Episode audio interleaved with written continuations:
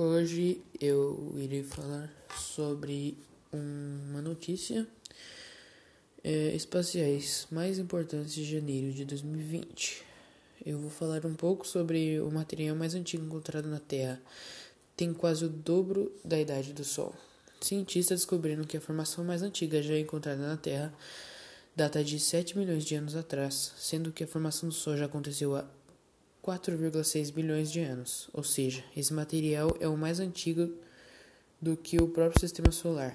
Trata-se de uma rocha que caiu na Austrália em 1969 e que, ao ser analisada neste ano, mostrou conter poeira estelar formada 3 bilhões de anos antes do Sol.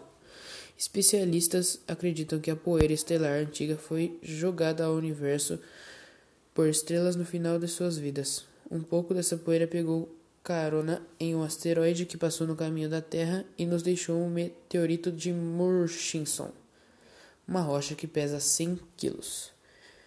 Essa é uma das notícias mais importantes de janeiro de 2020.